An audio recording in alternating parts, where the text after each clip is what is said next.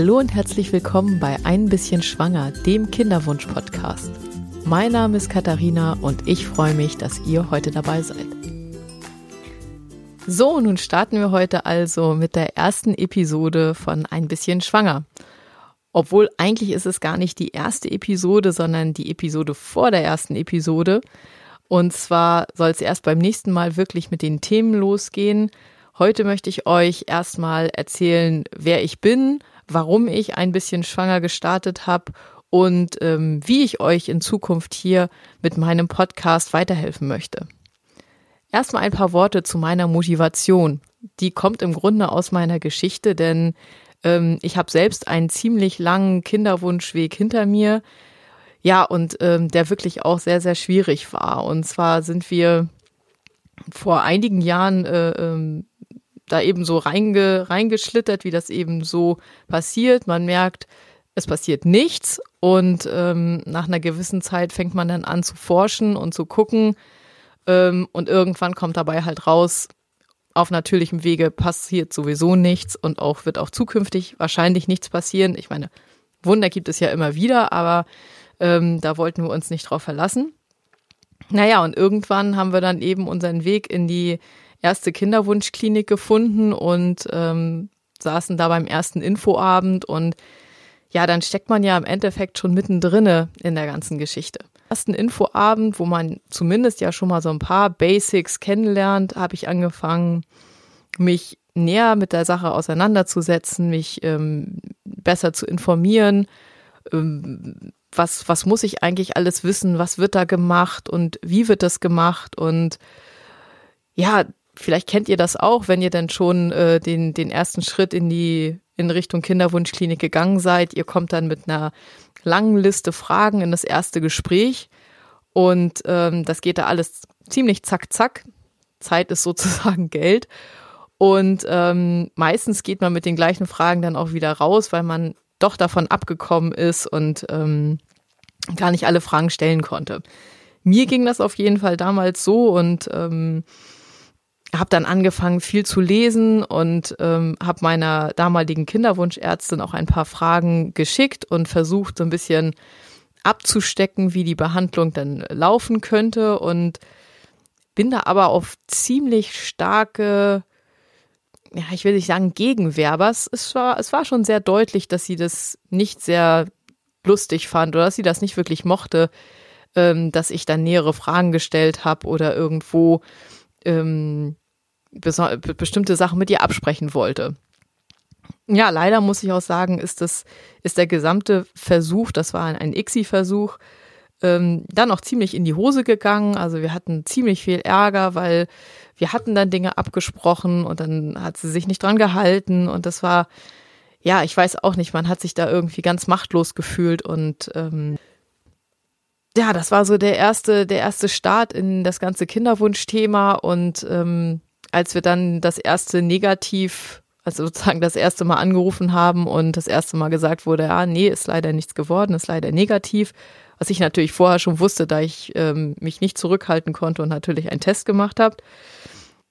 Da, da kam so die erste Ernüchterung, weil natürlich denkt man vorher so, ah ja, jetzt macht man das und dann klappt das bestimmt und, ähm, und freut sich erstmal ganz doll. Und so nach dem ersten Negativ ähm, wird das Ganze nicht leichter. Naja, die Vertrauensbasis mit der Ärztin war da irgendwie dann auch durch.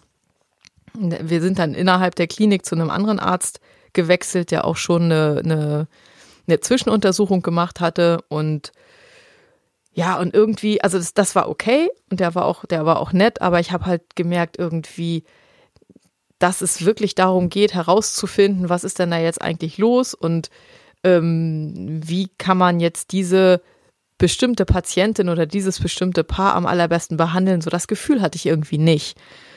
Und ähm, ja, wir sind noch längere Zeit in dieser äh, Kinderwunschklinik geblieben, obwohl ich heute denke, hätten wir eigentlich mal lassen sollen. Ähm, aber wenn man irgendwo erstmal drinne ist und man hat diese ganze Voruntersuchung gemacht und ähm, man kennt sozusagen den Ablauf und so, irgendwie hängt man da erstmal fest. Und so diesen, diesen Schritt zu gehen, alles nochmal umzustrukturieren, in eine andere Klinik zu gehen und so. Das war irgendwie fiel mir das dann doch schwierig, äh, schwer, obwohl ich echt total unzufrieden war in der Klinik. Ähm, ich habe auf jeden Fall irgendwann gemerkt, okay, wenn ich jetzt nicht sage, guck doch mal bitte hier oder such doch mal bitte da, passiert einfach nichts. Ja, und da habe ich irgendwie gemerkt, okay, also wenn du nicht selbst dich dahinter klemmst und selbst guckst, was kann man denn noch machen oder ähm, woran könnte es denn überhaupt liegen, dann passiert einfach nichts. Und aus meinem aus meiner heutigen Erfahrung, das hat dann noch Jahre gedauert, leider, ähm, bis wir erfolgreich gewesen sind. Und das hat mich sehr, sehr, sehr weit an den, so an den Rand des Belastbaren ähm, gebracht, auch was so die Beziehung angeht. Das kennt ihr vielleicht auch, dass ja, dass das eine sehr, sehr schwierige mm, Zeit ist für eine, für eine Beziehung, weil ähm, der Mann ist irgendwie machtlos, weil er der Frau nicht helfen kann und ähm, die Frau ist mit den ganzen, mit diesen ganzen Eingriffen, mit den ganzen Hormonen und so weiter beschäftigt. Ähm, und es gibt halt auch oftmals, also es gibt vielleicht auch Paare, die das besser hinbekommen als wir, hoffentlich. Aber ähm, es, es gab halt zeitweise eben auch nicht unbedingt ein anderes wichtiges Thema, weil, weil das so, das zieht so alles an sich. Naja, das ist auf jeden Fall, äh, da war auf jeden Fall so, so ein bisschen, wenn ich jetzt, wenn ich dann zurückgeguckt habe, ging es mir einfach so, dass ich dachte, oh Mann, warum habe ich denn nicht hier und da das anders gemacht? Hätte ich jetzt viel, viel früher auf bestimmte Sachen bestanden, dann, dann hätte das gar nicht so laufen müssen. Dann hätten wir gar nicht äh, so viele Jahre ähm, gebraucht, sondern dann hätten wir viel früher vielleicht ähm, das Glück gehabt, ähm, wirklich äh, langfristig dann auch schwanger zu sein.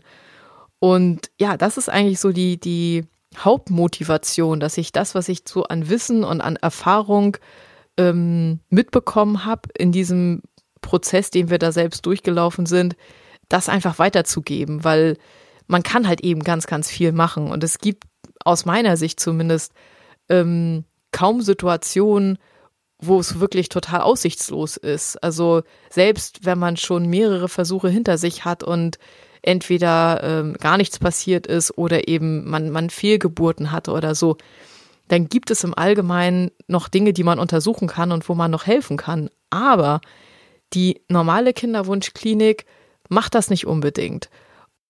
Und, ähm, das ist so ein bisschen die Krux. Und auch wenn ich heute so zurückschaue, ist es so, ähm, die erste Kinderwunschklinik, die wirklich ich will nicht sagen schlimm, aber es war eigentlich so, sie haben halt wirklich nur das ganz Normale gemacht und ansonsten haben sie Sachen angeboten, die unglaublich teuer waren, die aber nichts gebracht haben. Aber sie haben halt nicht wirklich ihren Job gemacht. Und die Kinderwunschklinik, die hat so viel Geld mit uns verdient. Und irgendwann stand man so da, da und dachte, oh Gott, eigentlich ist es doch so, wenn der Arzt seinen Job nicht gut macht, dann verdient er doch eigentlich viel mehr. Denn ähm, die wissen im Endeffekt, jeder, der da hinkommt, bekommt mindestens drei Versuche bezahlt. Und wenn sie es schaffen, dass derjenige oder diejenige oder das Paar schon im ersten Versuch schwanger wird, das ist ja eigentlich gar nicht unbedingt super, sondern sie verdienen ja viel mehr, wenn es erst beim dritten Versuch klappt oder gar nicht. Okay, das ist jetzt vielleicht eine bisschen pessimistische Sicht der Sache, aber ich muss leider sagen, dass das ist leider unsere Erfahrung gewesen, denn da ist nichts passiert man hat halt nichts gemacht oder nichts versucht, um uns zu helfen, sondern ähm, wir konnten natürlich den nächsten Versuch da wieder machen und ähm, ja, aber das war es dann auch. Also alles, was ich zusätzlich irgendwie untersucht haben wollte, ähm, wirklich nur auf ganz penetrante Nachfrage. Ansonsten ist das nicht passiert. Und ja, ich, ich weiß, dass viele Patienten eben einfach glauben, der Arzt, der wird schon sein Bestes tun und ähm, wird schon dementsprechend auch informieren. Aber das ist, die Zeit ist heute auch gar nicht unbedingt da, weil die, ähm, die Kinderwunschärzte, die sind so eng getaktet, ähm, da, da geht es jetzt gar nicht um Mitleid oder so, sondern es ist halt einfach so, die verdienen mit relativ wenig Zeit, die sie einsetzen müssen, denn wenn man so einen ganzen m, hm, Zyklus nimmt, also so, so einen ICSI-Zyklus, dann braucht man für alles, was die da so machen, also das Vorgespräch, die OPs und dann den Transfer, wenn das vielleicht so anderthalb bis zwei Stunden sind, dann ist das ja schon viel. Und wenn man dann überlegt, dass so ein, so ein ICSI-Zyklus, ähm, wenn man die Medikamente rausrechnet, irgendwie mindestens mal um die 4.000 bis 6.000 Euro kostet, dann sind das eben doch sehr, sehr wertvolle anderthalb Stunden. Da wird sich nicht so viel Zeit genommen, um den Patienten auch noch richtig gut zu informieren. So, und da das so ist, weiß ich heute, wenn ich ähm, bestimmte Sachen gemacht hätte oder auf bestimmte Sachen viel, viel früher, also viel früher zum Beispiel die Klinik gewechselt hätte, das ist eine Sache, wo ich heute denke, Mann, wie blöd sind wir denn eigentlich gewesen, dass wir so lange da geblieben sind. Aber ähm, ja, man war irgendwie so in diesem ganzen Prozess so gefangen und, und hat es halt irgendwie auch nicht von außen sehen können, sondern es ist so der typische, man steht zwischen den Bäumen im Wald und, und, und sieht die einzelnen Bäume gar nicht, sondern man sieht irgendwie nur, keine Ahnung, nix halt. Ja, und an der Stelle möchte ich einfach mit ähm, ein bisschen schwanger ja, weiterhelfen, so ein bisschen auch den, den Blick von außen geben und vielleicht auch Impulse geben, wo ähm, ihr oder wo du ähm, vielleicht deinen Arzt nochmal fragen kannst oder ähm, ja, oft ist es einfach so, dass einem Infos fehlen, ähm, dass man gar nicht drauf kommt, dass es bestimmte Probleme geben könnte, weil das eben nicht so offensichtlich ist. Und ja, das sind so die Themen, ähm, die hier bei ein bisschen schwanger behandelt werden sollen. Ähm, ja, ein bisschen schwanger übrigens, eigentlich ist das ja ein, ein, ein sonderbarer Name und der kommt äh, so ein bisschen aus meiner Geschichte, weil ich früher, als ich jung war, immer dachte, Mensch, hast du irgendwann mal den positiven Schwangerschaftstest in der Hand, dann kriegst du ein Kind. Und ein bisschen schwanger war für mich klar, das ist ja totaler Quatsch, weil das gibt's ja gar nicht. Entweder man ist schwanger, man ist halt nicht schwanger. Und ähm, während meiner Kinderwunschzeit musste ich leider sogar öfter kennenlernen, dass so ein positiver Schwangerschaftstest eben doch nicht wahnsinnig viel bedeutet. Und ja, als ich nach einem irgendwie interessanten Namen für diesen Podcast gesucht habe, bin ich da irgendwann mal wieder drauf gestoßen und dachte so, ja, okay, ein bisschen schwanger, das ist im Grunde ein guter Name für so einen Kinderwunsch-Podcast, weil sicherlich ähm, viele von euch das kennen, dass man in diesem ganzen Prozess öfter so ein kleines bisschen schwanger ist. Nach dem Transfer zum Beispiel ist man ja zumindest ein bisschen schwanger, ähm, auch wenn das dann nicht unbedingt so bleibt. Also, was erwartet euch hier zukünftig? Ich möchte im Grunde alle möglichen Themen rund um den unerfüllten Kinderwunsch. Da wird es auch teilweise um Sachen gehen, so für die, die wirklich gerade starten. Ähm, zum Beispiel habe ich ähm, so, so, eine Art Kinderwunsch-Fahrplan fertig gemacht, äh, den ich euch auch auf die Seite stellen werde, wo ihr so ein bisschen sehen könnt, okay, welche Möglichkeiten gibt es eigentlich und wann macht man denn vielleicht am besten was? Und ähm, ja, und dann eben ganz, ganz viele Infos zu zum Beispiel, wie, wie wertet man so ein Spermiogramm aus? Als ich das erste Spermiogramm in der Hand hatte, also die ähm, sozusagen die Diagnostik dazu, da habe ich nur Bahnhof verstanden, weil das ist, sowas hat man nie in der Hand gehabt und das ist schon sehr medizinisch. Andere Themen, welche Zusatzmaßnahmen gibt es so bei so einer ICSI? Allgemein, wie, wie läuft eigentlich so eine Behandlung ab? Und ähm, wenn es nicht ganz, ganz fix klappt, was kann man denn weiteres machen? Und das ist sicherlich ähm, einer der Schwerpunkte, ähm, weil da gibt es eine ganze, ganze, ganze große Menge, die man machen kann, ähm, die aber nicht unbedingt Thema in der Klinik ist, weil die Ärzte sich ähm, für diese sozusagen für diese große Aufklärung einfach auch keine Zeit nehmen und sie es auch einfach nicht müssen. Denn ähm, sie verdienen auch so ihr Geld.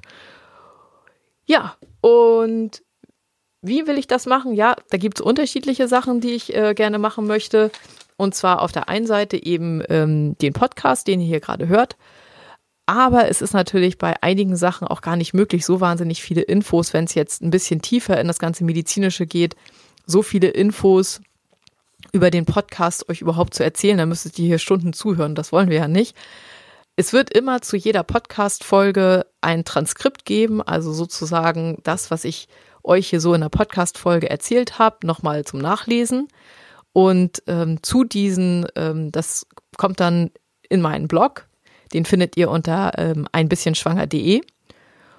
Und ja, auf dem Blog habe ich dann die Möglichkeit, euch eben auch äh, Links zu weiteren Informationen oder ähm, so genauere, äh, genauere Infos zu bestimmten Bereichen zu geben. Und ähm, ja, da könnt ihr, wenn ihr irgendwas besonders interessant findet, könnt ihr eben auf meinem Blog nochmal schauen, was es dazu noch weiteres gibt. Und falls ihr irgendwelche Fragen habt oder falls es irgendein Thema gibt, wo ihr sagt, Mensch, ähm, ich habe gerade dies und jenes, kannst du da nicht mal eine Folge zu machen, dann wirklich gerne schreibt mir eine E-Mail oder schreibt mir was in die Kommentare. Ich freue mich auf jeden Fall. Ich habe zwar ganz, ganz viele Sachen im Kopf, aber ich freue mich auf jeden Fall auch über ja, Dinge, die euch vielleicht gerade äh, im Kopf rumgehen und da so ein bisschen zu hören, was bei euch los ist. Es war jetzt, glaube ich, trotzdem schon ganz schön lange und ähm, ich hoffe, dass ihr in die nächste Episode ähm, reinschaut. Da geht es sozusagen mit der ersten thematischen Episode los. Das, ähm, ich habe das jetzt erstmal so aufgebaut, dass ich sozusagen auch von meinem Lernweg so ein bisschen ausgehe und das ähm, bezieht sich dann auf unseren Start in die Kinderwunschbehandlung, was wir da so lernen mussten oder ähm, was wir da so für Erfahrungen gemacht haben. Und da geht es auf jeden Fall auch um sowas wie natürliche Familienplanung und ähm, wie so der, der, der, der oder die Frauenärztin damit umgeht. Und ähm, auf jeden Fall geht es da auch darum, wie man schon in dieser frühen Phase, denn das ist ja meistens so, keine Ahnung, äh, sechs bis zwölf Monate, nachdem man äh, mit, den, mit der ganzen Kinderwunschgeschichte angefangen hat, ähm, wie man da auf jeden Fall schon viel, viel Zeit sparen kann, wenn man ähm, mit dem einen oder anderen nicht zu lange wartet. Okay, ich wünsche euch auf jeden Fall einen wunderschönen Tag und freue mich, wenn wir uns beim nächsten Mal wieder hören. Eure Katharina.